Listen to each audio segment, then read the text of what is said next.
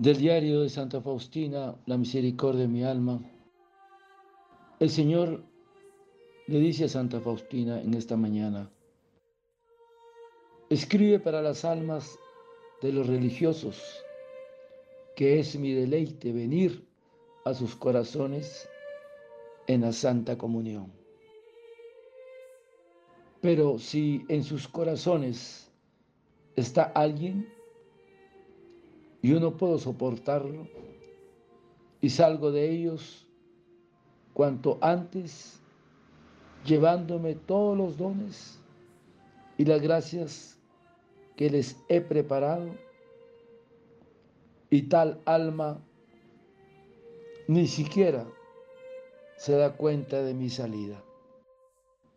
Después de algún tiempo, el vacío interior y el descontento le llamarán la atención. O si entonces se dirigiera a mí, le ayudaría a limpiar el corazón. Realizaría todo en su alma, pero sin su conocimiento y consentimiento no puedo administrar en su corazón.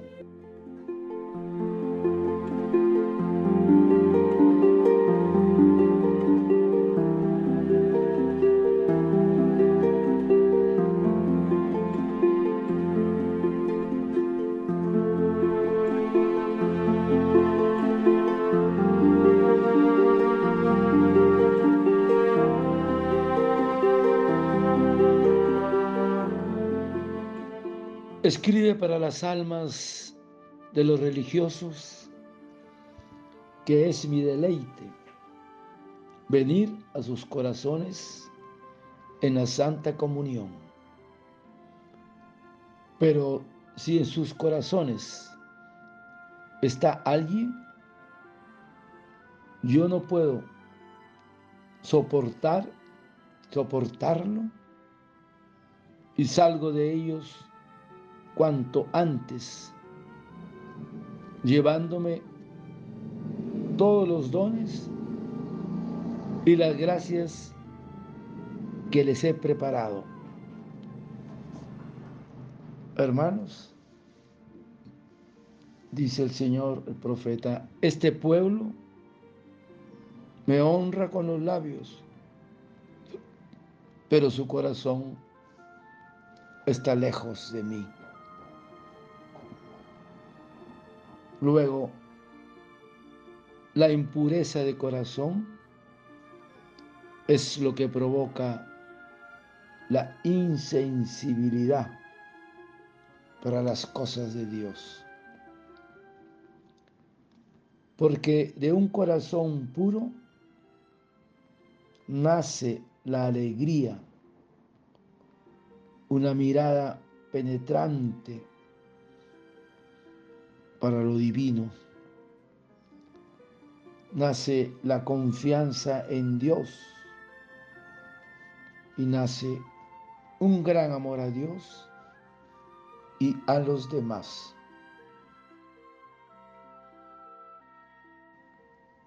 Y dice el Señor, los limpios de corazón verán a Dios. Por lo tanto, es importante el amor a la confesión frecuente y el examen diario de conciencia, que nos ayudarán a mantener el alma más limpia. Y la pregunta, ¿por qué abocarte a beber en los charcos de los consuelos mundanos. Si puedes saciar tu sed en aguas que saltan hasta la vida eterna, el agua viva que brota del corazón de Jesús. Y el Señor no se satisface compartiendo, sino que lo quiere todo. Por lo tanto, ¿cómo va ese corazón? ¿Cómo está tu corazón?